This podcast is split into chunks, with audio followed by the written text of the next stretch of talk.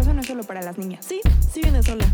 No, no pertenezco a la cocina. Sí, sí me voy a poner eso. No, no estoy estudiando mientras me caso. Sí, sí me llevo bien con otras Sí, mujeres. sí me voy a comer todo eso. No, no tengo que tener hijos. No, no fue mi culpa lo que pasó. No, no pedí tu opinión sobre Sí, mi sí quiero seguir trabajando. Sí, sí voy a opinar. Hola amigas, soy Amelia del futuro. Vengo a hacerles un pequeño anuncio. Cuando terminamos de grabar este episodio nos dimos cuenta de que hubo una pequeña falla técnica y hay un sonido eh, que suena como una interferencia, casi como si fuera un programa de radio viejito, durante todo el episodio. Entonces van a escucharlo, pero les juro que a los minutos deja de ser casi perceptible y te acostumbras. Así que por favor no le den pausa, escuchen este episodio, el contenido vale muchísimo la pena, tuvimos a dos invitadas increíbles y salió súper bien y súper auténtico. Entonces por favor ténganos paciencia porque no somos profesionales del tema y esperamos que no vuelva a pasar y que igualmente lo disfruten. Muchas gracias, un abrazo. Hola, yo soy Remedios. Hola, yo soy Amelia y esto es Opinionary Podcast, resignificando el que las mujeres tengamos opiniones. El espacio para hablar del feminismo en el día a día y sobre todo darnos cuenta de que no estamos solas. Hola amigas, esperamos que estén muy bien. Nosotros estamos muy emocionadas porque es nuestro primer episodio con dos invitadas. Primero les vamos a presentar a la doctora Lourdes Mota Murguía, que es abogada por el ITAM, es maestra en ciencias con especialidad en economía y políticas de salud por la Universidad de Birmingham y doctora en administración en servicios de salud pública. Ha sido siempre activista a favor de los derechos sexuales y reproductivos y se ha enfocado en la materia de reproducción asistida. La doctora se autodefine como mamá por decisión propia, gracias a las técnicas de reproducción asistida y de feminista de tiempo completo. Es vocera de Mujeres Vivas y Libres, junto a Sara, que tenemos también como invitada nuevamente el día de hoy, a quien ya conocen, y si no, vayan a escuchar el episodio sobre eh, la legalización del aborto, donde platicamos con ella. Y pues bienvenidas y muchísimas gracias por estar aquí. Hola, no, pues gracias por, bueno, a mí por invitarme otra vez y por volvernos a abrir las puertas para abrir de, para hablar de temas polémicos. Sí. Y No. gracias, Lulu, por estar bienvenida. No, muchas gracias a ustedes por invitarme. La verdad estoy encantada de, de tener la oportunidad de estar con ustedes. Ay, muchas gracias a ti, qué honor. Y bueno, pues el día de hoy platicaremos de un tema que no habíamos hablado para nada. Es un tema bastante complejo eh, y bastante nuevo en realidad, como en el tema feminista y en los debates en general de temas de mujeres. Entonces, pues vamos a tener como una pequeña introducción, vamos a platicar qué es, de qué se trata y después irán viendo por qué resulta debatible y un poco más complejo conforme vaya avanzando la plática, aquí con las expertas en el tema. Y bueno, el tema de hoy son las maternidades subrogadas, eh, que no sé si Lulu nos quieras platicar aquí al principio a grandes rasgos qué es, por si alguien que nos escucha nunca en su vida había escuchado este término. Bueno, eh, por maternidades subrogadas o también por eh, eh, vientres de alquiler, se, conoce a, las mujeres que eh, a cambio de, una cantidad de dinero o, no, llevan en, su vientre, este, en su útero específicamente, el embarazo del bebé de otras personas. Esto puede ser de dos formas. Pues pu- puede ser que el material genético venga del el padre y la madre de intención, o bien que ella misma, además de, de- de brindar su útero, también de su material genético y, este, y, bueno, este, ese niño o esa niña es- va a tener sí una relación genética con ella.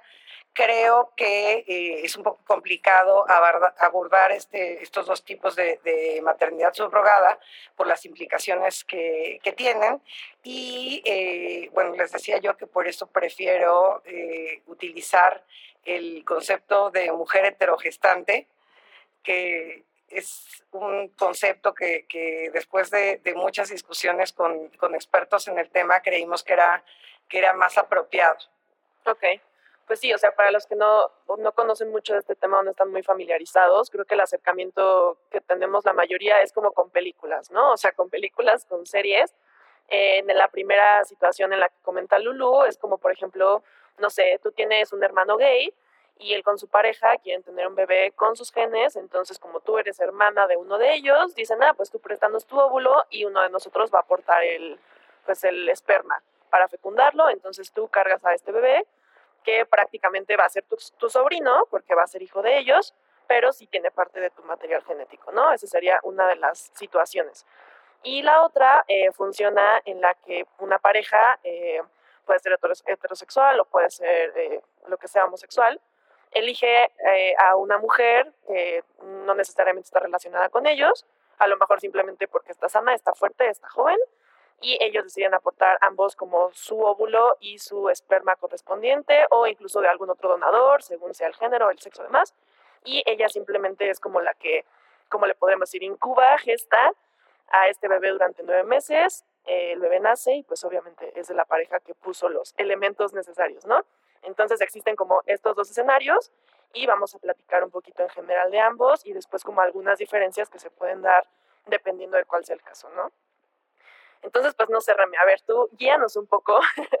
tú fuiste la que propuso este tema, así que cuéntanos un poco por dónde quieres empezar, porque todas tenemos muchísimos puntos que platicar y debatir. De hecho, Sara también fue la que nos Sí, me dio tema malinas, ¿no? Sí, porque la vez pasada que vino nos comentó así de, bueno, algo no me acuerdo porque estábamos yo como el tema. Creo que ya que habíamos acabado, estábamos hablando un poco sobre el derecho a decidir en general, ¿no? O sea, en el episodio, creo que era el 27, ¿no? Ah, ya te digo el número. Yo aquí ya lo tengo súper no, no te creas. Eh, bueno, pues platicamos en específico de la despenalización del aborto, pero algo que yo decía en el episodio es que la despenalización del aborto no se puede entender como en un vacío, sino que se tiene que entender como por una, una lucha por el derecho a decidir, la cual tiene necesariamente dos caras, ¿no? O sea, la lucha porque aquellas mujeres que no queremos ser madres no seamos obligadas a ser madres. Y también la otra cara, que es la lucha eh, porque todas aquellas mujeres que quieren ser madres puedan serlo eh, y puedan llevar a cabo este proyecto de vida, eh, que es el ser madres, en las condiciones óptimas o necesarias que ellas necesitan. Y esto significa que tenemos que, por ejemplo, abolir la violencia obstétrica, fomentar la adopción a través de mecanismos menos burocráticos para adoptar, para que las mujeres que decidan hacerlo así eh, puedan hacerlo. Y otra parte también es la parte de la reproducción asistida, eh, que involucra que pues aquellas mujeres o aquellas personas que quieren llevar a cabo una maternidad o una paternidad y no pueden hacerlo por una u otra razón, también lo pueden hacer, ¿no? Esto involucra que se puedan realizar eh, pues fertilizaciones in vitro, por ejemplo, que también ahorita ya no es un tema tan controvertido, pero hace en los 80 era un tema y luego seguramente nos podrá contar un poco más. Eh, que era un tema súper controvertido, ¿no? Porque, no sé, por ejemplo, yo me acuerdo que en mi escuela ultracatólica de Opus Dei me decían que era pecado, o sea, que, que existían fertilizaciones in vitro, ¿no? Y que tenemos que oponernos a eso. Y ahorita obviamente ya nadie piensa eso, pero bueno, eso nos decían hace no tantos años. No, y hasta decían, ¿no? Así como eres niño de probeta. Ah, niños de probeta y así. Eh, pero bueno, y, y otra forma de reproducción asistida, claro, que vamos a hablar el día de hoy, es, es justamente esta gestación subrogada, eh, o maternidades sustitutas, que no son necesariamente lo mismo. Un poco ya como lo comentabas tú, Amelia, eh, la gestación subrogada implica que la madre gestante o persona gestante, porque también podemos hablar de personas no binarias o, u hombres trans que pueden gestar y que pueden realizar este tipo de servicios. Que bueno, que la persona gestante, eh, en el caso de una gestación subrogada, va a aportar el material genético o una parte del material genético, y en la parte de una maternidad sustituta, mm. ahí literalmente nada más sustituyes el útero, ¿no? O sea, no va a haber aportación. Y creo que hay dos grandes debates y, creo que sí hay que diferenciar entre una cosa y la otra, eh, porque implica una regulación diferente, ¿no? E implica también muchas otras como pues, consecuencias, que ya vamos a hablar un poquito más adelante, en pues, todo el proceso. Claro. Entonces, bueno, después de que se nos ocurrió la grandiosa idea de meternos en este tema, este, lo que queremos hacer es mantenerlo lo más como, ¿cómo decirlo? interesante posible, ¿no? O sea, la verdad es que aquí este, Lulu es abogada, Sara es politóloga, yo soy abogada, como que no queremos meterle tanto, este, tanto rollo jurídico, justo como para que no se lo como tedioso el asunto. Y para que yo entienda. la única no abogada aquí. No, yo tampoco soy abogada. Relacionada en eso, yo nada que ver. O sea, lo que voy a decir, si les interesa, evidentemente hay, hay, mucha información, pueden irse a bases mucho más este, estructuradas, legales, todo, en los que puedan ver ciertos como proyectos de ley que ha habido, etcétera. Este, pero ahorita como queremos mantenerlo más como una plática debate porque tenemos algunas opiniones encontradas, ¿no? Como para hablar de esto, como para discutirlo un poquito en general. Entonces, eh, ¿qué les parece si empezamos por hablar sobre la compensación económica que puede o no existir en estos casos? La situación aquí, para quienes no sepan, pues es que eh, puede o no, puede haber una compensación o remuneración, por lo cual muchas de estas mujeres también ya lo hacen como por un trabajo, es su trabajo literalmente. Entonces aquí, pues no sé, Lulu nos puede contar un poco más como los pormenores de estas situaciones, porque obviamente está el lado en el que dices, pues sí, o sea, cargar a un niño nueve meses, aunque ni siquiera, o sea, aunque no sea tuyo, pues es un trabajo porque implica mil cosas que no tenemos a lo mejor ni idea las que no hemos tenido hijos, ¿no? Biológicos. Eh, pero por el otro lado también dices como, ok, pero entonces al momento de pagarle, si le estás diciendo estoy comprando tu cuerpo, lo estás convirtiendo en un servicio, pero muchas veces es una mujer desconocida, entonces no es que lo estén haciendo porque, pues es que es mi hermano y quiero cargar a su hijo, sino que es una situación donde sí buscas un beneficio. Entonces, platiquemos un poquito de eso, cómo se da y cuáles pueden ser como los problemas por ahí. Claro, bueno, nada más este, me gustaría, ya que estamos hablando de, niños de probeta, que siempre que hablamos de reproducción asistida parecería que es algo súper nuevo. Y la primera niña de probeta ya tiene más de 40 años. Entonces, este, en realidad, pues no son temas, no son temas nuevos.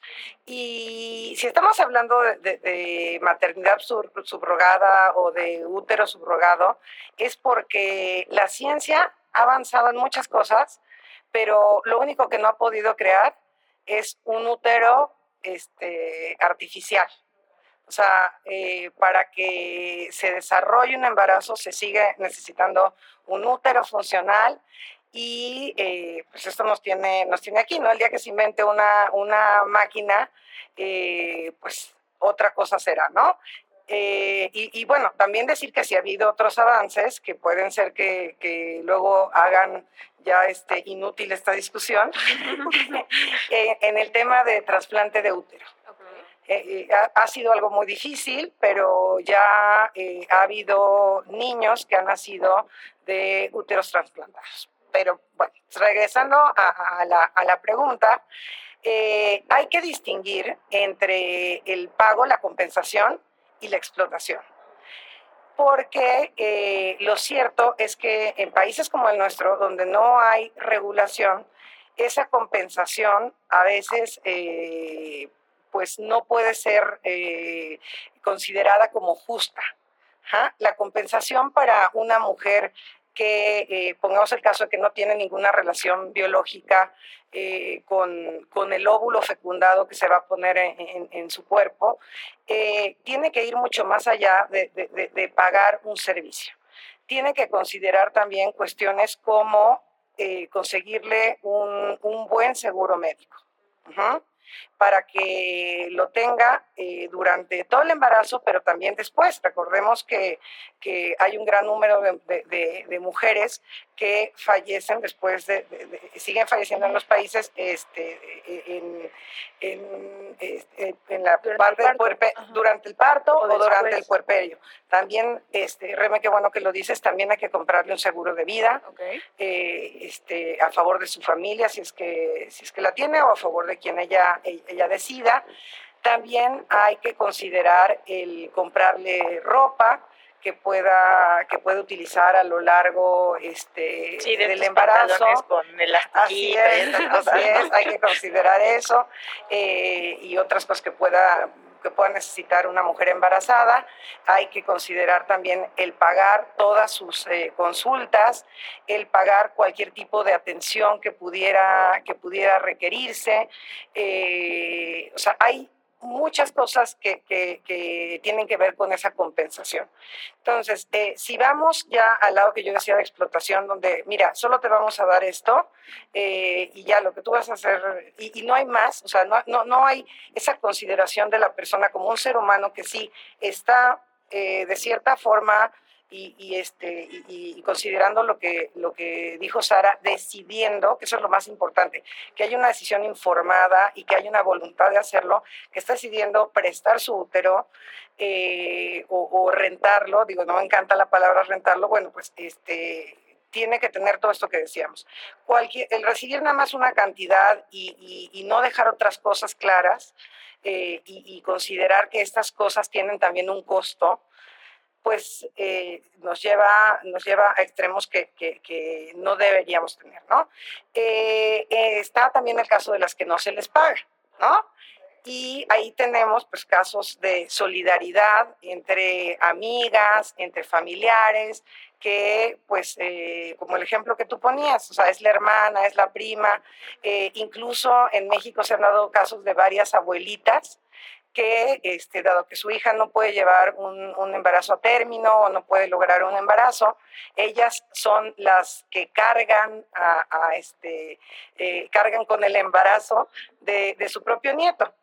Pero también tenemos casos terribles de mujeres que eh, son obligadas a prestar este servicio por cuestiones de jerarquía o de subordinación. Por ejemplo, eh, es tristemente común en mujeres que prestan eh, servicios domésticos que las familias para las que trabajan resulta que no pueden, no pueden este, conseguir un embarazo, no pueden llevarlo a término y las obligan. Eh, y, y, sí hay varios casos documentados en ese sentido. Eh, está, bueno, también el, caso de las mujeres eh, que, de las que se, se aprovechan muchas agencias que carecen de toda ética eh, que están en situaciones muy precarias, que viven en poblaciones muy vulnerables y que, bueno, pues, se les ofrece nada eh, sin considerar que, que, bueno, que el, el, embarazo es un proceso muy complicado. O sea, llevar un embarazo no es este eh, como se ve en las revistas, ahí sale. no, no, no, no, es, es, una cosa verdaderamente tremenda, o sea, tremenda. entonces, eh, digo, ahí hay que diferenciar todos esos casos. Una contraprestación que considere, como les decía, distintas cosas, o sea, e, este, no solo el pago por el servicio, sino este, los seguros que decíamos, la ropa, eh, atención médica, atención psicológica, eh, una serie de cuestiones. Eso este, es lo que debería estar regulado, eso es lo que haría las cosas más justas y que impediría que hubiera eh, cualquier caso de abuso cuando se les paga poco o cuando no se les paga nada, pero no porque así lo quieran, sino aprovechando una situación. Claro. ¿Qué tan cierto es este prejuicio que hay en el que, en este segundo caso, más bien, no sé si fue el primero o el segundo, pero en este caso en el que la, la madre gestante o la persona gestante no es parte de la familia, no lo hace por buena onda, no es amiga, sino que es una persona que meramente eh, va, pues sí, a lo mejor a recibir una remuneración y por eso lo está haciendo. Eh, ¿Qué tan real es que siempre la, como que la pareja que quiere, la, la pareja de intención son de un nivel socioeconómico más alto o son de un grupo de cierta forma privilegiado y la madre gestante es pues una mujer con necesidades económicas y a lo mejor con menos oportunidades. Eh, pues no necesariamente, ¿eh? o sea, pero, ah, bueno, perdón, o sea, es que también, o sea, tomando en cuenta eso que me comentas de decir, tienes que cubrir todos estos gastos aparte de una remuneración, evidentemente estamos hablando de personas que tienen una situación acomodada, o sea, como para poder sufragar sus gastos diarios, ¿no? Y aparte de todo, cubrir todos los gastos de otra persona o sea, si estamos hablando de personas que tienen un nivel socioeconómico, pues, alto o bueno. Sí, y que esas personas se van justo a países donde sí está regulada esta práctica. Quienes tienen, este, quienes tienen menos recursos se quedan aquí y son, son sujetos de, de, del abuso de muchas clínicas de reproducción asistida o de, estas agencias.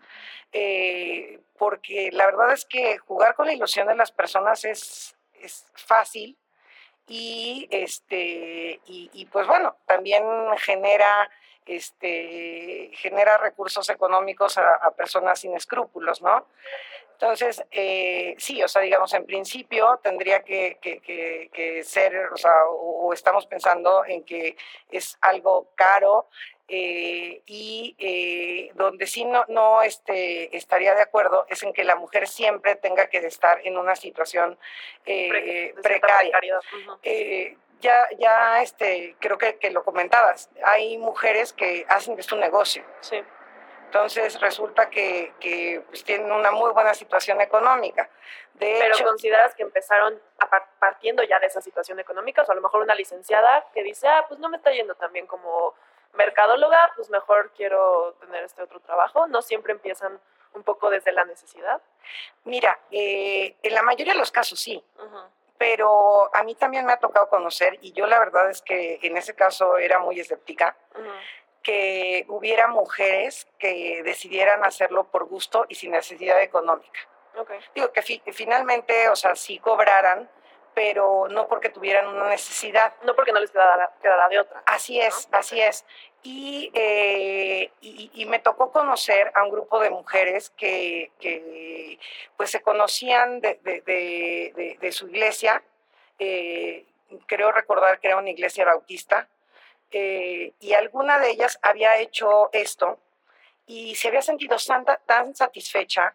eh, había, eh, ella lo interpretaba como que había logrado darle la felicidad a, a unas personas que habían intentado por mucho tiempo poder tener un hijo, que hundió el ejemplo eh, en ese grupo.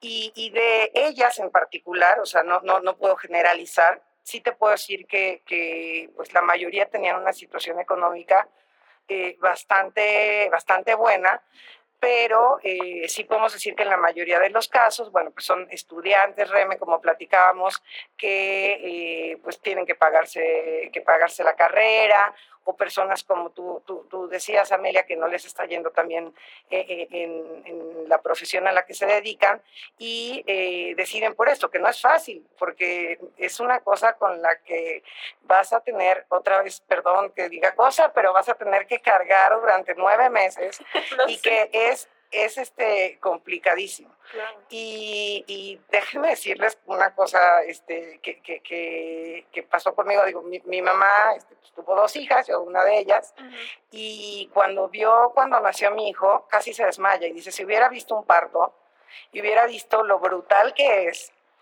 o sea, e- este, no hubiera tenido hijos. Entonces no es nada fácil eh, No, sí, el proceso eh, de los nueve meses y luego el parto, pues menos, ¿eh? No, no, no. Entonces, No, este, estoy completamente de acuerdo. O sea, que creo que es importante justo puntualizar en estos, en, en todos estos factores que te pueden llevar a, o sea, no porque hablar desde el privilegio de decir, es que es la decisión de todas y todas lo hacen porque quieren realmente y porque nació en su corazón, pues, pues es una visión muy privilegiada, ¿no? sé hay que tomar en cuenta todos estos factores que de repente pueden orillar a una mujer a decir, pues es, es una buena opción. No lo hago realmente porque quiera 100%, sino esta decisión sí se está viendo sesgada por mi necesidad de pues, vivir, ¿no? Entonces creo que eso pues sí es algo importante. ¿Tú, Sara? Sí. Que nos quieras. Sí, o sea, es que yo aquí tengo como un poco, o sea, estoy completamente de acuerdo en todo lo que dicen y creo que hay varias condiciones materi- materiales, ¿no? Dado que vivimos en un contexto capitalista donde todo el mundo tiene que tener alguna fuente de ingreso para sobrevivir. Eh, existen varias condiciones que pueden orillar a que mujeres con necesidad, mujeres precarizadas, en el caso de México hay que decirlo, mujeres Claro. indígenas Sí. y mujeres racializadas a que lleven a cabo este tipo de servicios, que otra vez el término servicios no me fascina, pero bueno. Eh, pero creo que también muchas veces desde el privilegio podemos eh, empezar a tener una concepción un poco racista o clasista de la capacidad de decisión y de la autonomía de estas mujeres, ¿no? Eh, ¿A qué voy con esto? Todas las decisiones que tomamos en el mundo, mujeres, hombres, eh, de, cualquier estrato socioeconómico, ninguna decisión está aislada del contexto en el que vivimos, ¿no? Todos tenemos contextos diferentes, pero ninguna decisión es aislada. Eh, y, y, ¿Y por qué digo esto? O sea, porque el contexto es importante, pero no inhibe necesariamente la capacidad de agencia de estas mujeres. Muchas veces cuando intentamos, por ejemplo, eh, erradicar estas prácticas, ¿no? Digamos, si fuéramos a, a tomar una posición de erradicarlas o de abolirlas, eh, lo hacemos con el argumento de es que pobrecitas las están explotando, es que pobrecitas no saben lo que están haciendo, es que nos estamos aprovechando de esa situación y de su contexto, y puede ser que en algunos casos sí sea así, pero, eh, y, y, por algo en lo que yo estoy a favor de la regulación y no de la abolición de estas prácticas, es porque tampoco podemos tener esa postura tan tajante que elimina la capacidad de agencia de estas mujeres. Es decir, si muchas de ellas puede ser que no sepan a qué se están metiendo o que se metan a, a esto a través de contratos o agencias que, que, que explotan eh, a sus cuerpos, muchas de ellas van a ser conscientes porque pues también no podemos decir que las mujeres porque están en una situación de precariedad son tontas o no tienen No, la claro. capacidad de agencia, Sí, ¿no? sí, sí. Entonces, creo que también ellas tienen la capacidad de, dentro de su contexto, ver qué es mejor para ellas, qué les conviene y eh, hacer una elección, vaya, ¿no? Así como nosotros hacemos una elección dentro de las posibilidades que tenemos Sí, dada claro. nuestro contexto. Eh, y, y otra cosa que sí me gustaría decir es que, y ya lo mencionaba un poco Lulu, no todas las mujeres que, eh, que son madres sustitutas eh, o que realizan pues servicios de gestación subrogada son necesariamente mujeres precarizadas, indígenas o racializadas. O sea, es una práctica muchísimo más común de lo que pensamos, ¿no? O sea, porque ya me voy a poner bien polito, la verdad. Ok. Y ya voy con los datos. Estadísticas. A ver, a ver. Ajá. Cada año, a nivel mundial, nacen 20 mil niños por medio de gestación subrogada. Ok. O sea, no son tan poquitos. No, son bastantes, de hecho. son bastantes a nivel mundial, pero cada año. Exacto. Pero también es un negocio, o sea, hay que decirlo. A la cifra de negocio generada por las compensaciones, ojo, compensaciones, o sea, no lo que se lleva la agencia, Ajá. compensaciones a los vientres de alquiler es de 600 mil millones de euros anuales. O sea, es un negociazo. O sea, es un negociazo y eso es para las, para las mujeres Que que están haciendo el servicio, ¿no? Ahora, es un negociazo más grande cuando vemos que las mujeres gestantes reciben en promedio solo el 0.9% del total de la cifra de negocio. O sea, también hay otros intereses por ahí. Claro. ¿no? que también tenemos que tenerlos en cuenta. Y ahora, a la parte de que si todas las mujeres, o bueno, todas las parejas o todas las personas que acuden a estos servicios son personas acomodadas, no es necesariamente así, Ok. ¿no? O sea, porque también eh, en miras de, de fomentar como la investigación, muchas veces se hacen proyectos para que mujeres que no pueden tener un hijo y quieren tener un hijo ah, puedan acudir a estos servicios y se usan como pues también para generar investigación, etcétera. Pero, pero, va a ser el gran matiz, porque el precio promedio de un contrato de gestación subrogada, subrogada en este caso implica, como ya había dicho, que también pongan el material genético, Ajá. eh, oscila entre los 40 mil y 150 mil euros. Ahora, para el caso de México, eh, una gestación sustituta, Ajá. porque me puse a investigar por ahí, va a oscilar en el mejor de los casos como en 600 mil pesos.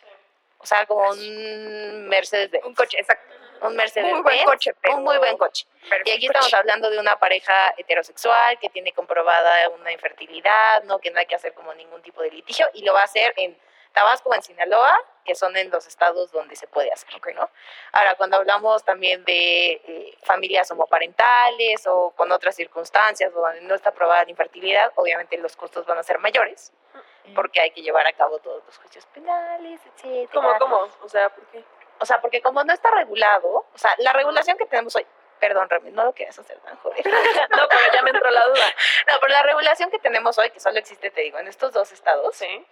Eh, es sumamente discriminatoria, porque Sí. solamente contempla que puedan acceder a este tipo de servicios parejas eh, heterosexuales, o sea, no está contemplado para parejas eh, homoparentales.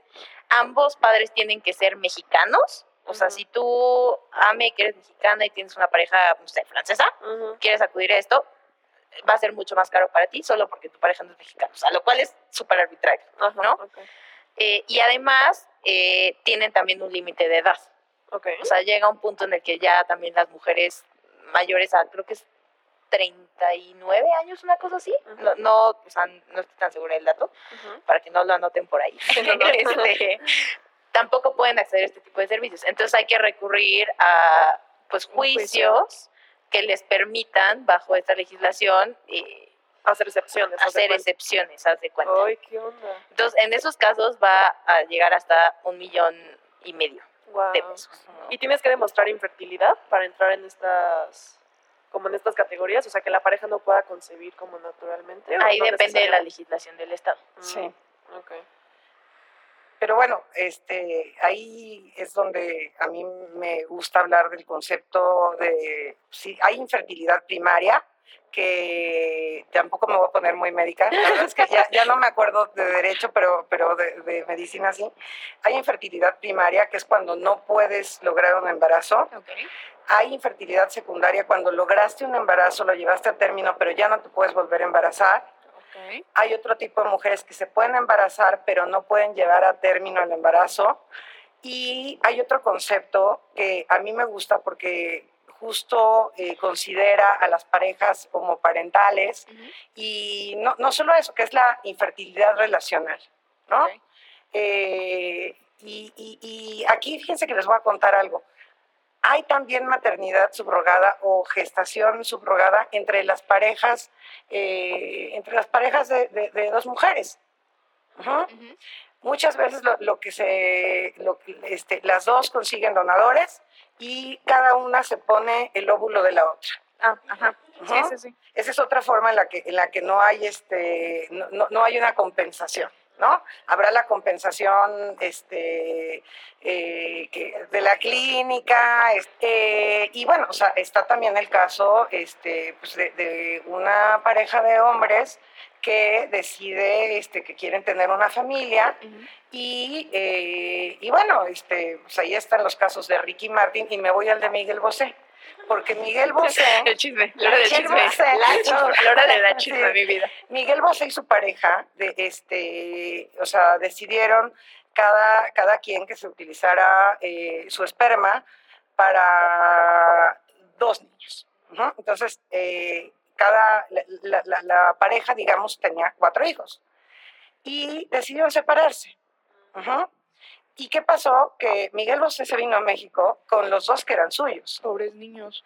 Y eh, a los otros los dejó con el papá y hay todo un conflicto Oh, sí. ahí, este, eh, digo, porque además hay ciertas cuestiones que no están permitidas en España, entonces eh, es, digamos, un asunto judicial muy complejo porque dicen, no, pues no son mis hijos. Pero pobres, o sea, ahí, o sea, ya pensando en, ¿no? en ese caso en concreto, pobres de los niños a los que es como, ah, no, ustedes no son míos, háganse para allá. Exacto. O sea, está súper como de juego de. Sí, pero está muy, o sea, Súper cruel así, separar. es justo está muy cruel porque es como, o sea, si, si ya decidiste que vas a formar esa familia, pues es, es todos, no es como, Claro. pues, no es como de, ah, ya no me gustó, siempre no. O sea, Sí, no, pe- pero la intención es esa, o sea, con la, con la que hicieron esto es la que tú decías, eh, formar una familia. Claro. Ellos habían sido pareja por muchísimos años, de repente deciden formar a la familia, ya no se entienden. No, eso totalmente, pero a lo que voy, cu- cuando formas, o sea, si hay hijos de por medio, eh, Así los es. dos papás tienen que responder, no te puedes desentender completamente de... Claro, y lo que está tratando de, de- de- de, este, pues, argumentar su expareja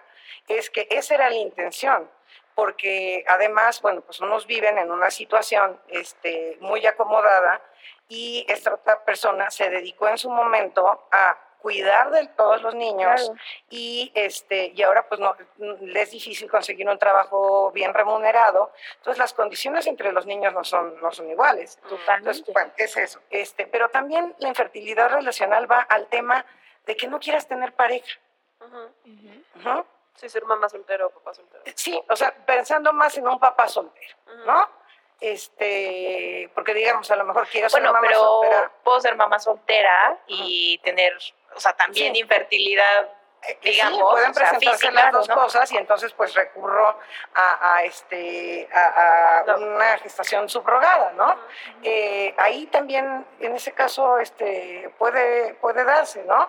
O que sea un, un hombre que no quiera este, tener una relación y que decida este, formar una familia, porque Claro. eh, re- recordemos, hay, hay familias Sí, claro. de todo tipo, ¿no? Este, y, y- y a mí cuando me toca hablar de este tema, siempre pongo que un tipo de familia es la de, la de Batman con, con este... ¿Con Robin? no, Ah, Batman y. Robin. Ah, con sí, Albert. De, de, de- de- de Batman con Claro, Albert. Esa también claro. es una familia. Hay familias de todos tipos, ¿no? Claro, este.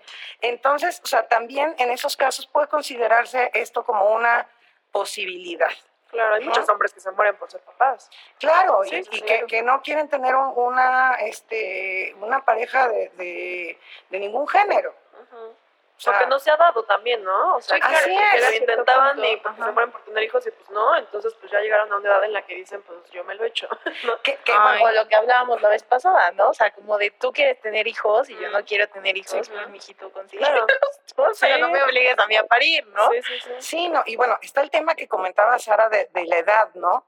Eh, o sea, que la verdad a mí me parece que, que a todas las mujeres nos deberían de hablar de la posibilidad que tenemos de, de congelar nuestros óvulos como una opción de tener un embarazo más tarde en la vida eh, y poder desarrollarnos profesionalmente, ¿no? Porque siempre nos están diciendo que el reloj biológico hace tic-tac Ujú. y, y- y, pues este eso sale sale no tan caro no tan caro y, y- y, este eh, digo no co- comparándolo Claro, ya claro, con una este, con- gestación subrogada es algo que no es tan caro y que este y que le da un- una oportunidad porque eh, esto no, no, no, no se platica ni siquiera en el caso de las mujeres que, que les detectan cáncer que no van a poder después, este, después digamos, tener, eh, eh, o, sea, o, o lograr un embarazo para que puedan obtenerse óvulos y, y preserven su fertilidad. Y ese es otro caso de, de mujeres que pueden necesitar eh, de gestación subrogada. Mujeres que sí eh, lograron este, congelar sus, sus óvulos, bueno, tenerlos en creo, eh, conservación o preservación, que es la palabra, pues están congelados. Este, Básicamente, sí, exacto. están Solo te congelados. cobran mi caro. Y, este, y resulta que tenían eh, un tumor hormonodependiente. Es decir, que ese tumor, o sea, que están en riesgo de que por cuestiones hormonales puedan volver a desarrollar cáncer. Entonces, esas mujeres también podrían tener que, o sea, bueno, su posibilidad sería este, acudir a una gestación subrogada. Eh, entonces, bueno, están estos casos médicos, están estos casos en los que les decía, la infertilidad es relacional. O sea, este, ¿qué importa si yo quiero formar una familia este, con otra mujer, con una persona este, trans? O sea, eso no tiene por qué ser un impedimento, ¿no? Sí, Y esa es una alternativa que no, no, se, debe, no se debe eliminar. Claro, desde que mi perspectiva. te, perdón, te quiero interrumpir y agregar, bueno, como que comentemos en torno a un punto, que justamente hablando de la diversidad y la diversidad de familias, y que una familia puede ser de uno, de dos, de tres, no tiene que ser como homoparental y esta imagen que nos enseñaron siempre de mamá, papá, tres hijos y un perro. Y eh, creo que parte de esto también es como empezar a normalizar y hablar del tema de la adopción. O sea, porque hablamos mucho de que las que quieren ser mamás, los que quieren ser papás, los que quieren tener hijos y por eso acuden a una maternidad sustituta o, subrogada. Pero ¿por qué no está siendo una alternativa también el hecho de adoptar a niños que desde mi punto de vista ya están en este mundo, ya necesitan a una familia, necesitan papás, necesitan amor? Y si ellos están tan dispuestos a darlo y tan necesitados y es realmente su deseo, ¿por qué no dárselo a estos niños? ¿Y por qué, voy a usar esta palabra entre comillas, como por qué forzarlo solo como por esta creencia de es que tienen que tener mi ADN para ser mi familia? O sea, no sé, ahí es algo que me causa un poco de conflicto desde mi punto de vista súper personal. ¿Tú qué opinas al respecto? Mira, yo te voy a contar Ujú. este, de mi experiencia. Sí, sí.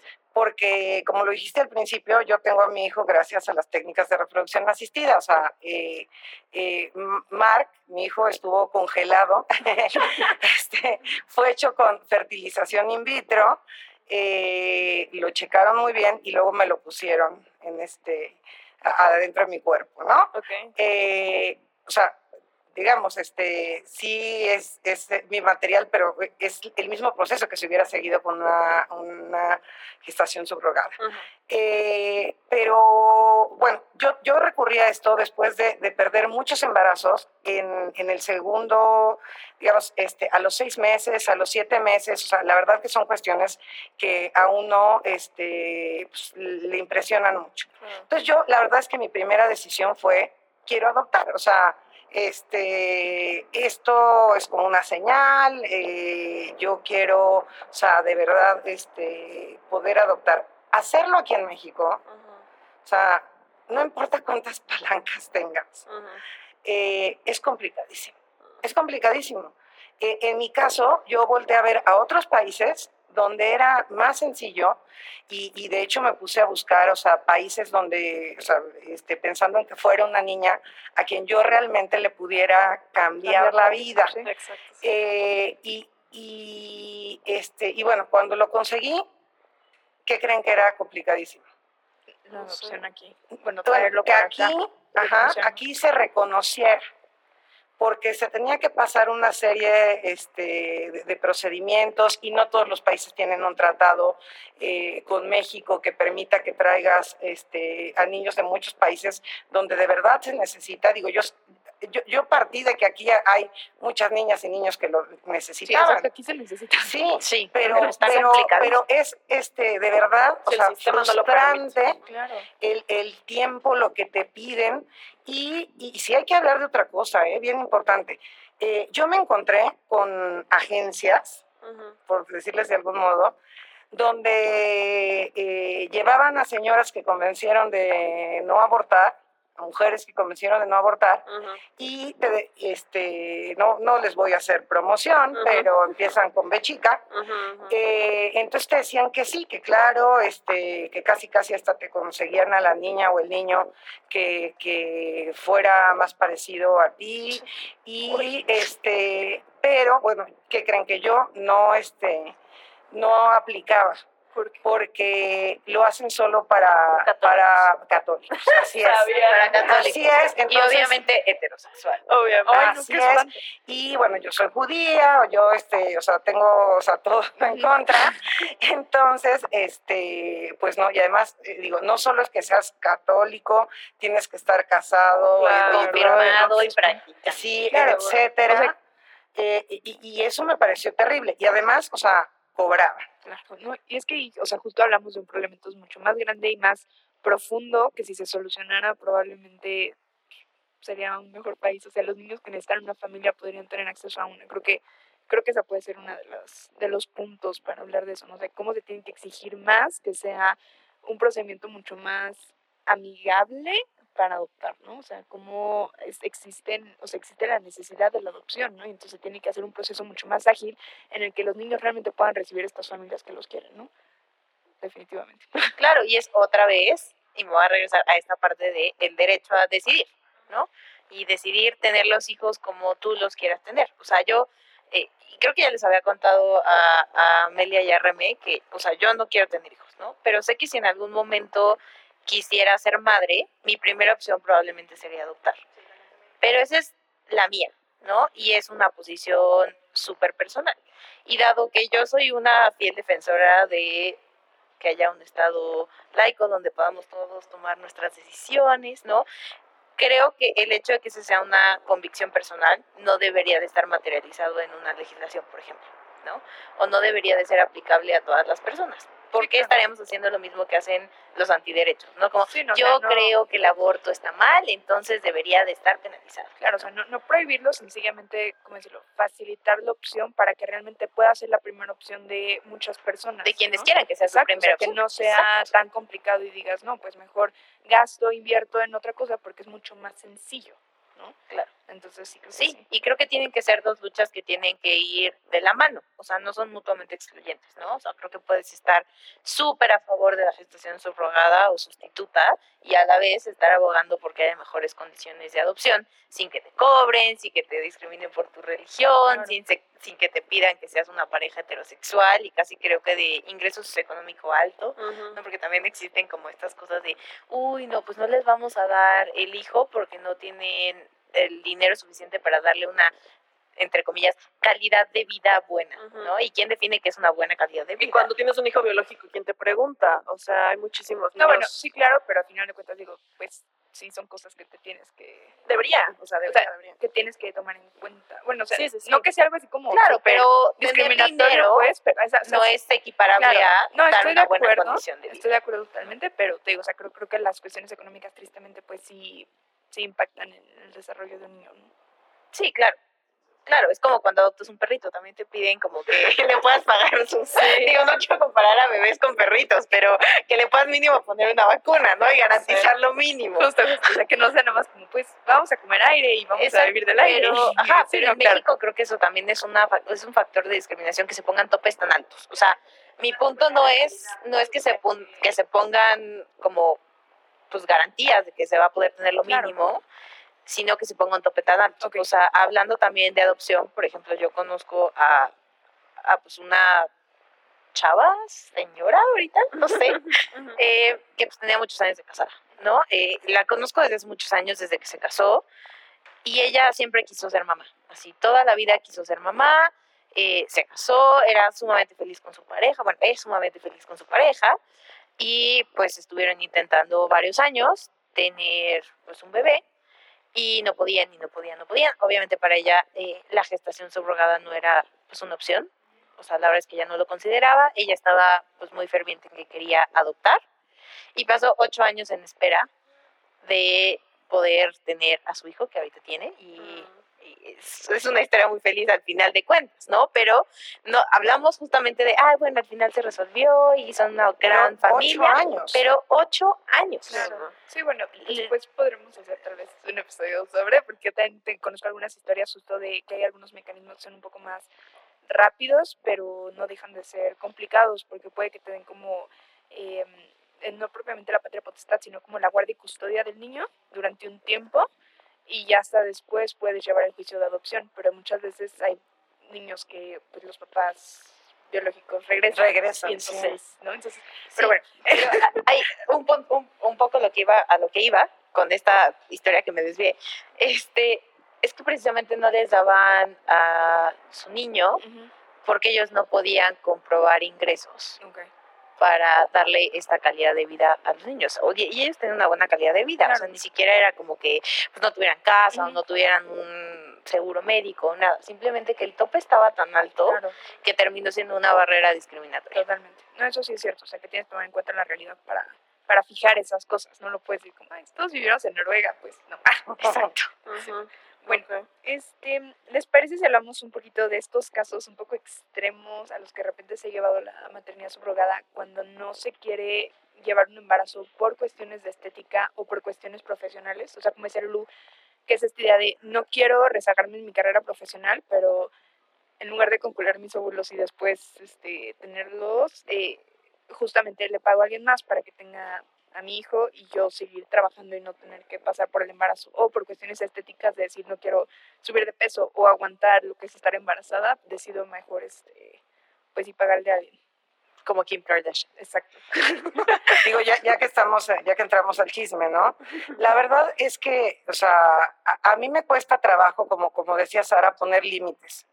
O sea, eh, pero o sea, cuando, cuando esto se logre regular y haya agencias que puedan evaluar, porque así lo hacen en, los países en los que está regulado, o sea, puedan evaluar tanto al padre o a la, a, la madre este, de intención como a quienes quieran fungir como, como este, eh, como, eh, este, digamos, prestadoras del servicio de gestación subrogada, eh, pues creo que ahí, o sea, por lo menos en el caso de quiero conservar mi belleza, tendría que prender en esta evaluación psicológica alguna alerta, ¿no?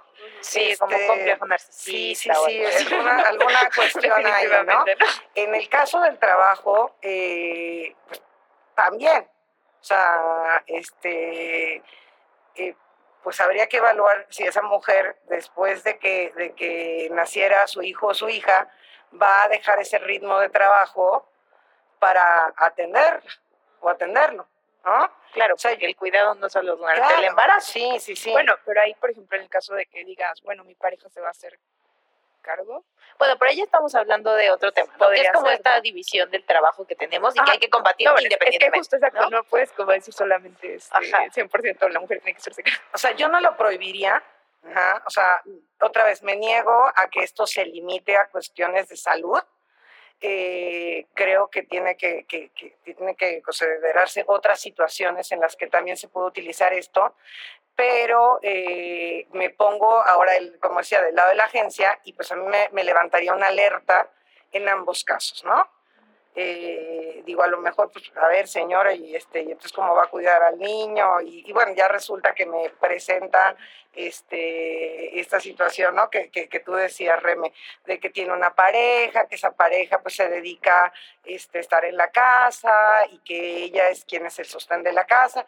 Bueno, ahí, ahí se, se, este, se evalúa, pero esa es la importancia regular, el que se tengan que hacer este tipo de evaluaciones previas y no pueda llegar cualquier persona este, ahí y, que se haga eh, por estos mecanismos regulados, porque incluso en los países en los que está regulado hay eh, pues arreglos en los que se trata de llegar abajo del agua, ¿no? Eh, en Estados Unidos, donde esto se puede en varios estados, hay mucha gente que busca, este, que en lugar de utilizar una agencia, eh, pues buscan en el periódico o anuncian en el periódico, ando buscando este una mujer ah, saludable. Y, este, y obviamente acaban esas cosas en tragedia porque ahí resulta que se quieren quedar con el niño, pero no porque quieran al niño, sino ya una especie de secuestro, eh, cuestiones terribles. Entonces, o sea, lo necesario es regular eh, para que además este, no veamos esas situaciones de, explotación y eh, no prohibir, porque bueno, este, el mercado negro siempre va a existir. De hecho, hay un caso sonado aquí en México que acompañó Gire. Em, y básicamente, o sea, era una chava y, y una familia homoparental extranjera, ¿no? Y ellos acudieron a una agencia y acordaron pagarle, además de como toda su compensación y de todos los gastos médicos que, tenía el llevar a cabo el embarazo para esta chica, eh, también le iban a dar una compensación económica, ¿no? O sea, mensual. El punto es que como que pasaron varios meses, ella no había recibido ni un solo peso y no había recibido nada de apoyo porque pues esta pareja estaba en el extranjero, ¿no? Y todo lo habían hecho pues a través de esta agencia que se supone que le iba a pagar a ella, que se supone que le iba a dar, esto, le iba a dar el acompañamiento, etcétera, ¿no?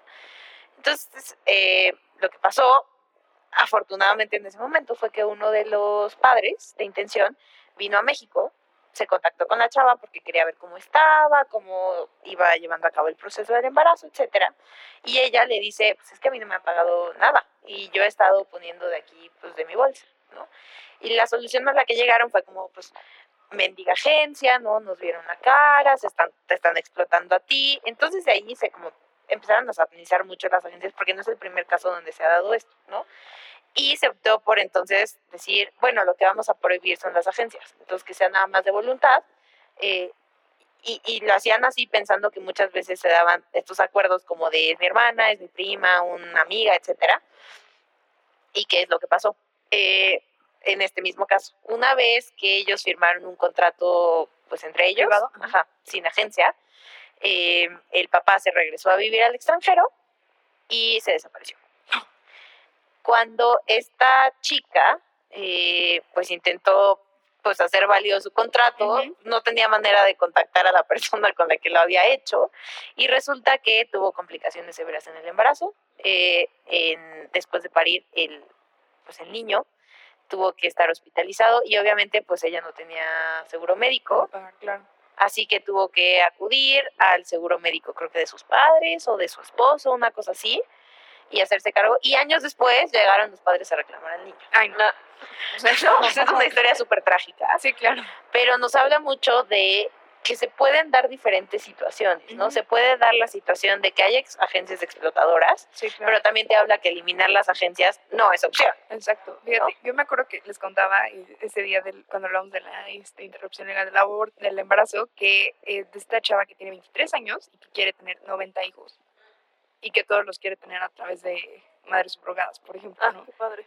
O sea, y, entonces justo lo que dices, o sea, al final de cuentas, pues ¿quién lo permite? O sea, pues si no hay una agencia de por medio, pues no hay ningún estudio psicológico ni nada, y entonces pues podemos llegar a estos extremos, ¿no? Que dices, lo que dices es un poco exagerado, sé que no es como que el, el común, pero se puede dar al final de cuentas. Sí, claro, pero si regulamos bien a las agencias, eh, lo que vamos a lograr entonces es que ellas tengan que rendir cuentas ante alguna institución para asegurarse que estén llevando a cabo los procesos de la mejor forma posible eh, y no con un ánimo de lucro imperante. Pero es que justo también eso pensando, por ejemplo, o sea, una agencia a final de cuentas pues lo abre como cierta, pues como un negocio. Claro. Entonces, o sea, ¿qué, ¿qué porcentaje realmente va a ir a la mujer que está llevando? O sea, lo que comentabas ahorita, por ejemplo, las cifras, o sea, la cantidad que realmente reciben esas mujeres, pues es mínima a comparación de lo que se paga por el servicio, digamos. Entonces, creo que también se puede complicar de ese lado. Claro, claro. Y yo como feminista anticapitalista sí te diría como, no, ¿sabes? Así. No, pero, pero también puede obligarse a las agencias a decir exactamente cuánto cobran. Ah, no, totalmente. Y hay algunas que, que- que lo hacen, pero ahorita que trataron el tema del aborto, esa es una cosa que también debe estar regulada en el contrato, en, en- el documento en, que, se celebre, ¿no? Eh, porque puede darse el caso que eh, se hagan exámenes, ¿no? Eh, y, y ha habido historias de terror, y empiezo por esas, en las que pues les avisan a, lo- a los papás que después de hacer algún, algún este, tamizaje prenatal, que, que pues e- ese hijo o hija que están esperando viene con alguna malformación o entonces, y hay esas historias de terror en las que los papás desaparecen. O sea, los papás, digo, la- el papá y la mamá o, como, como sea, pero Les los que, padres de intención. Sí, les padres de intención se desaparecen. O por ejemplo, también se me ocurre el caso en el que digan, no lo queremos tener y te puedas ver forzada a abortarlo. Así es. Entonces, ¿qué, qué, qué pasa en esos, en esos contratos que a mí me ha tocado verlos y, y son de 300 hojas? Porque hay que considerar cualquier situación, Y ¿no? seguramente va a haber Entonces, algo que eh, se les escape. Eh, O sea, muy evidentemente, probable, muy probablemente. Y fíjate que otro de los costos que, que hay que cubrir es para que esa, esa mujer tenga abogado Y que sea un abogado independiente y que no, no, no sea un abogado ahí Claro, nada más. de sí. Pero en el caso, en el caso de, de- de- del aborto, en, los, en, en- en varios de los contratos que a mí me ha tocado ver, eh, se establece eso. Tú, este, bueno, la, la- la pareja de intención dice, a ver, no, si vemos este, que, que viene con alguna malformación, este, pues nuestra decisión es eh, que se Interrumpir el embarazo. y, eh, y no es que fuercen a la mujer. O sea, se le pregunta a la mujer si estaría de acuerdo y, y si no, pues se busca a otra. Ok. Ajá, que, que- que esa es la cuestión también de las agencias. Eh, que eh, este, hasta hagan clic. ¿no? Sí, y que sea también no solo la agencia buscándole a los padres a una mujer que vaya a llevar a cabo el embarazo, sino también que las mujeres que van a realizar el embarazo escojan a los padres. ¿no? Exactamente. Y que puedan tener como acuerdos de entendimiento mutuo. Y Claro. esto me hace pensar mucho en la, En la película. película, es que el otro día le recomendé a Sara una película que me sugirió Amazon porque Amazon es mágico y sabía que íbamos a grabar este episodio, no sé por qué, que se llama Souvenir, no sé si ya la vieron. No, Creo que es nueva. Este, creo que es mexicana, de hecho, no sé. Bueno, los actores son mexicanos. Sí. Y justo yo le dije como, ay, pues la vi, habla del tema, se me hizo interesante, pero justamente como que sí, supongo que demoniza un poco la situación. Sí, bastante. Ajá, porque nos acordamos de eso porque justo uno de- una de las cuestiones es que la pareja eh, que va, que bueno, que sí, la pareja como de intención que está teniendo a esta madre sustituta, pues está medio psycho y se llevan a la chava a vivir con ellos a su casa, pero son súper controladores, no la dejan hacer Sí, nada. o sea, básicamente la secuestra. Sí, entonces pues ya se vuelve una situación súper tensa y horrible para ella, en donde pues tú como espectador dices por qué está ahí y solo por dinero y bla, bla, bla, ¿no? Entonces sí, obviamente es súper importante que antes de aceptar algo así, pues en este contrato se acuerden todos esos puntos, ¿no? O sea, incluso no me voy a, no me voy a ir a vivir con ustedes, este, puedo comer lo que yo quiera, Es ver a quien yo quiera, ajá. ponerme lo que yo quiera. Porque he escuchado mucho eso, ¿no? Por ejemplo, así de, tienes que hacer tanto tiempo de ejercicio o tienes que comer tales cosas, o todo, porque bien que mal va a impactar en la salud del bebé. Entonces creo que sí, como dices, tiene que estar como muy... Pues todo Sí, eso sí y ahí hay una acordar. línea que Pues sí muy se tiene que poner, ¿no? O sea, porque, a ver, o sea, bien o mal, o sea, tú estás, al final lo que te interesa es el resultado de ese servicio, ¿no? Que es poder tener a tu hijo, ya que Ajá. sea una maternidad, una paternidad, ¿no? Y tampoco estás como contratando a alguien para que esté a tu disposición todo el tiempo y que haga absolutamente todo lo que tengas. Porque ahí sí entonces ya estamos hablando de una explotación Totalmente. de las o sea, mujeres, ¿no? Deshumanizar completamente a la mujer y verla personas como una, pues, como una incubadora, literalmente. ¿no? Exacto. Y ahí creo que sí tenemos que poner la línea. O sea, vaya, o sea, regular esto no significa, eh, sí, que todo el mundo haga gestaciones subrogadas y sin ningún tipo de parámetro y así como de legalize, ya sabes, no, no por ahí. O sea, va precisamente a que la regulación es nuestra mejor herramienta para justamente evitar ese tipo de situaciones que se dan. Eh, como de explotación, de controlar absolutamente la vida de la mujer o de la persona gestante que está llevando a cabo el embarazo. Y también ahí la conclusión de la película, no sé si sí pueda pasar en la vida real, porque ahí hay un mensaje ya, así en los últimos minutos, se los voy a spoilear, pero de que resulta que en realidad no funcionó como la inseminación y la chava en realidad fue y tuvo relaciones con otro para embarazarse para que no le cortaran, o sea, no le terminaran el contrato, ¿no? Porque ella necesitaba ese dinero. Entonces al final resulta que, bueno, la chava muere durante el parto, pero bueno, la pareja está feliz porque ya tiene a su bebé, el bebé sí sobrevive, y resulta, o sea, te dan ahí a entender que no es hijo de ellos, que en realidad es hijo de la, la, pues, la madre sustituta, entre comillas, que al final pues fue la madre biológica, y su pareja de, de ese momento, ¿no? Entonces, tienen que hacerles como algún examen de ADN cuando nacen para ver si sí es su bebé, o las tienen que controlar como durante esos nueve meses para ver que no tengan relaciones con nadie más. a ver, eso, es, eso, es importante, porque hasta ahorita hemos considerado a la mujer sola. Pero hay muchas mujeres que están este, casadas en matrimonios eh, heterosexuales, que tienen hijos y, eh, y que aún en esa circunstancia, eh, es más, este, yo diría que la mayoría porque lo comentábamos antes de empezar el programa y lo reitero, una mujer que ya ha tenido hijos sanos este, puede cobrar más. Sí, es garantía. Es garantía. Sí, sí. Eh, digo, aunque también se hacen evaluaciones, este, evaluaciones clínicas, etcétera. Pero bueno, eh, el tema ahí es que también, eh, si tienen una pareja, la pareja tiene que firmar. Sí, es parte de...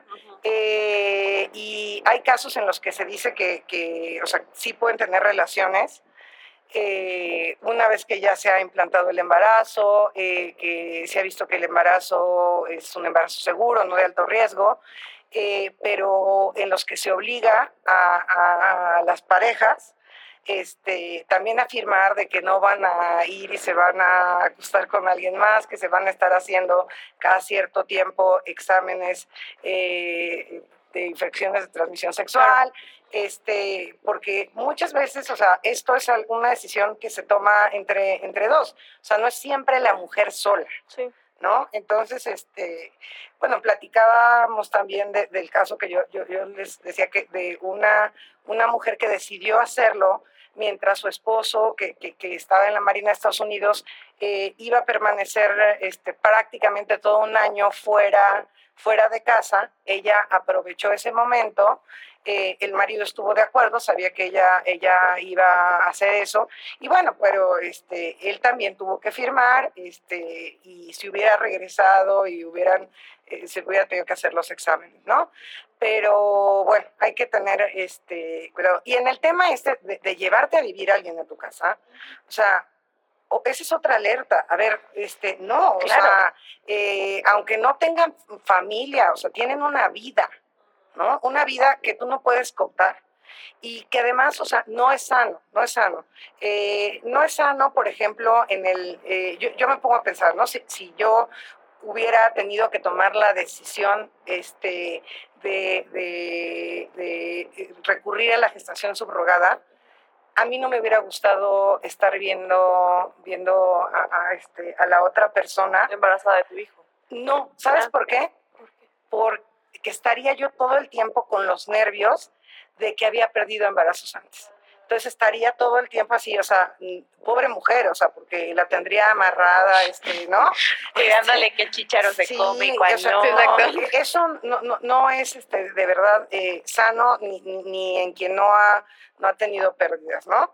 Y, este, y algo que bueno, o sea, este, en el tema este, por ejemplo, yo sí firmaría en un contrato que si mi hijo viene con malformaciones, recurriría al aborto. Es decir, tendría que encontrar a una mujer que, estuviera de acuerdo con, con, el aborto. Entonces ya tiene que haber ahí una este, especie de, de, Selección. Sí, o sea, que tiene que... Tiene que haber un match, Un reality show para ver quién, exacto. Sí, sí, tiene que haber, tiene que haber un match. O sea, este, o sea no, no me podría ir con una que dijera, no, yo no voy a o sea, no, no, no, no, pues funcionaría. No funcionaría, pero, pero no, eso es este terrible, o sea, no, cada quien tiene que tener su, su vida y su espacio, o sea, eso, este, esa parte también de qué tanto se pueden ver está regulada por las agencias. Eh, o sea, sí puede haber, claro que pueden asistir normalmente a las consultas para ver el ultrasonido, pero que estén encima de la mujer y de la familia, pues no, o sea, no, este, eso va más allá de, este, de, lo que están haciendo, ¿no?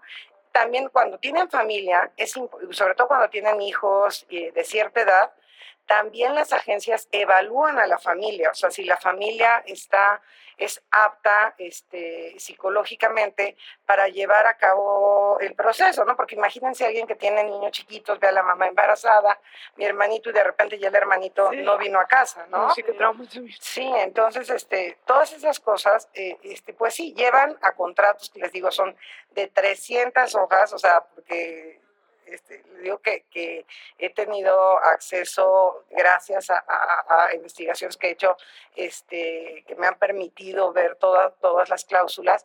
Eh, sí está el tema de, de, qué comer, eh, pero normalmente se limita al tema de que no comas cosas, sí, de que no comas cosas eh, que sí representan un riesgo, ¿no? O sea, el sushi. Una, sí, una buena intoxicada que no puede recurrir a este, este eh, bueno, que todas las, las, consultas médicas, o sea, eh, que se den por cualquier razón, las pagan los, los, padres este, o la, de intención y, eh, y, bueno, para, justamente para ver que no, no haya problemas. O sea, esos son otros este, costos. Y yo creo que Sara se quedó un poco, este, un poco corta porque en algunos de los contratos que yo vi, y, me acuerdo porque yo después de, de leerlo dije, The Million Dollar Baby. O sea, ese niño, o sea, si, si reunía uno los, eh, los costos, o sea, bueno, lo que se le pagó a la mujer, este, eh, los seguros, eh, la atención médica, la ropa, eh, este, atención psicológica, que, que, hay grupos, este, tienen que acudir, por lo menos en el contrato que yo vi, en grupo y de manera individual a sesiones este, de terapia, eh, por las que no solo se les paga, digo, se les paga a los psicólogos, pero se les paga a ellas por ir. Okay. También, entonces, o sea, de ahí me puse a sobar y dije, The Million Dollar Baby, o sea, eh, o sea, que, no, refuerza, refuerza este, no, no, o sea, esta era en dólares, ¿no? Y, y que refuerza lo que decías, o sea, ¿quién tiene un millón de dólares, no? Para, para este... Y aparte, o sea, por ejemplo, ese millón de dólares lo va a dar, o sea, los padres de intención, pero se va a repartir en mucho, ¿no? Y lo que le va a tocar al final realmente a la mujer gestante probablemente va a ser, pues, ya no tan significativo, ¿no? O sea, Me tocó ver varios, pero en ese millón dollar baby la mayor parte se la llevaba ella. Sí, o sea, aún contando psicólogos, agencia, todo caso. Sí, sí, sí. Y, que es como debería de ser, y lo que deberíamos esperar. Sí, y, de, hecho, este, lo, lo, que, porque tuve la oportunidad de entrevistar tanto, tanto digo, a, a las dos partes, ¿no? Y ella, eh, digo, me contaban los padres de intención que ella no quería cobrarles lo de la ropa embarazada, mm. porque ella tenía. Ah. O sea, eso nos habla además de que lograron una buena relación y que le decían, a ver, tú ve y compra ropa para tus hijos, para lo que quieras, este, para cuando acabe el embarazo ahí salgas este, toda sexy y, te la vamos a pagar. Pero ella decía, no, ¿para qué? Este, ¿Para qué me, dan eso, no? Eh, pero a, ese contrato se obligaba a, este, o, incluía eh, este, el que la agencia dijera cuánto era lo que, lo que se llevaba como comisión. Ok, bueno, pues pues cuántas cosas. Como verán, hay muchísimos detalles, es un tema enorme y no sé si tengan algo más que quieran decir como ya para ir concluyendo, algo que les haya faltado. Pues no, o sea, yo creo que nada más, para mí la, la solución, bueno, no sé si la solución, porque no, porque no es un problema. problema, justo. este, pero bueno, la mejor alternativa, digamos, eh, sería la regulación y justamente que se vele siempre por los derechos de todas las partes involucradas, ¿no? Porque mínimo vamos a tener dos partes involucradas, que va a ser eh, pues la persona que realiza el proceso del embarazo y la gestación. No, porque puede ser, es que No, bueno, o sea, el, refe y me, y me hace seña de que son tres. pues el, bebé, ¿no? O sea, bueno, que el niño. Ah, claro. yo pensé que porque me estaba diciendo que pues los padres de intención externa. No, no, no, no, no, pero sí, sí son tres. Este, velar como por los derechos justo de todas las partes involucradas, ¿no? O sea, que se que se prevean escenarios donde la mujer eh, o persona gestante puede estar en riesgo, ¿no? Como el caso de que haya pues alguna complicación que haga que el seguir a cabo seguir llevando a cabo el embarazo ponga en riesgo de la vida de la mujer, en lo que por ejemplo lo primero que deberían de hacer Claro, es interrumpir el embarazo. interrumpir el embarazo, ¿no? O casos como los que ya mencionaba eh, Lulú, de, pues bueno, si viene con una malformación congénita también, que los padres puedan decidir qué querer hacer con eso y que la mujer que esté llevando a cabo pues, el proceso esté de acuerdo con Claro. eso. Y pues también el bienestar del bebé, ¿no? Eh, y al final, yo ya lo dije muchas veces, creo que es a lo único que vine yo el día de hoy. Quiero decir que esto se trata de el derecho a decidir, que tiene muchísimas aristas y que eh, decidir implica necesariamente tener las opciones. No podemos limitar las opciones porque es una forma de que no estemos libres y últimamente que tampoco estemos vivas. Bueno, eh, digo, coincido completamente con, con Sara. eh, se tiene que regular desde una perspectiva de derechos humanos y, eh, y creo que hay que decir por qué no hemos logrado esa regulación. Porque cada iniciativa que se ha presentado tiene una carga ideológica religiosa que ha impedido llegar a acuerdos. O sea, eh, se quiere utilizar el tema no solo de la gestación subrogada, sino en general de, de la reproducción asistida, ¿no? Este, el tema de, de si desde que hay fertilización hay vida, etcétera, se, se quiere convertir en una especie de declaración de principios eh, este, de algún partido. Por eso no, no, no ha podido avanzar. Entonces, esa perspectiva de derechos, además de, de hacer que se respeten los de todos los involucrados, todos eh, y todas, eh, también tiene que tener ese enfoque de Estado laico. En el que aquí no, este, y, si puedo terminar con este ejemplo, eh, yo este, siempre les digo, a ver, el embarazo, claro que no empieza con la fecundación, y siempre reto a que me pasen un, un examen este, de embarazo.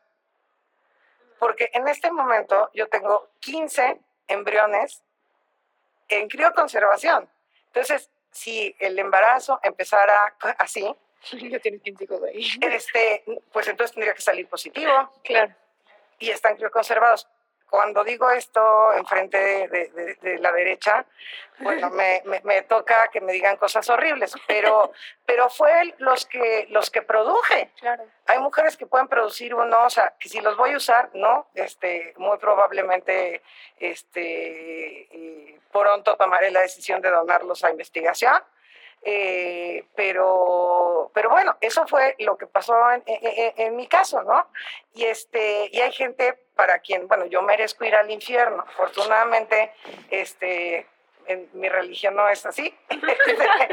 Bueno, pero incluso lo que le puedes decir a los católicos es que el primer caso ah, bueno, de es- gestación sí. sustituta Es que, fue María. oye, se me estaba, se me Claro, estaba olvidando eso. María. Se me estaba olvidando eso, sí, que, que yo siempre lo pongo como, por ejemplo, la pues sí. primera mujer y, y que le preguntaron, ¿no? Se Claro, supone. Eso, fue una eso- fue, fue, fue, este, una mujer judía, by the way, este, que, que, que, pues históricamente, ¿no? Este, fue la primera madre subrogada. Claro, para un hombre solo.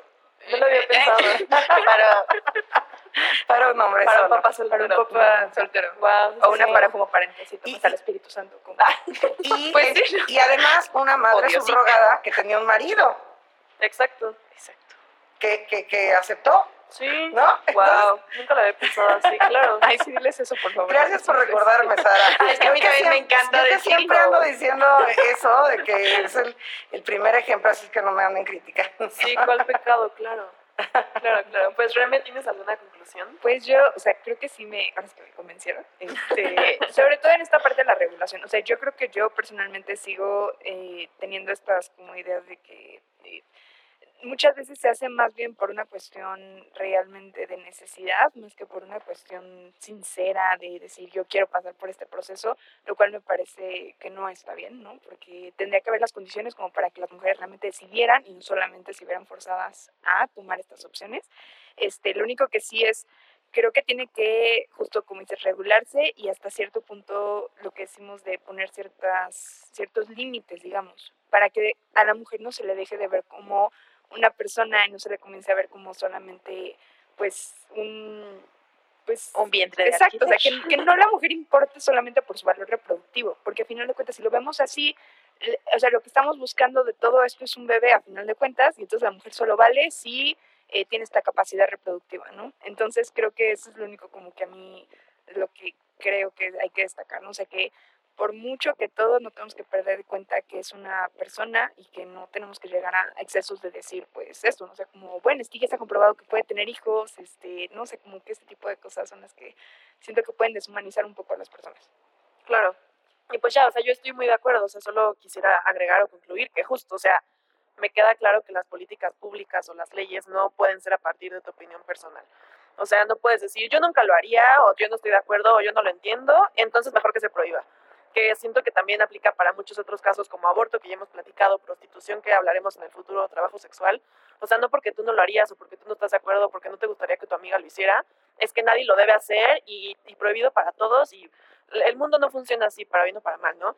Entonces creo que simplemente nos tenemos que enfocar como feministas en que las mujeres sean libres de decidir en ambas partes y que estén bien y que los derechos de ambas sean siempre respetados y, listo, y que cada una realmente tenga como todas las posibilidades para tomar la mejor decisión para su propia vida, ¿no?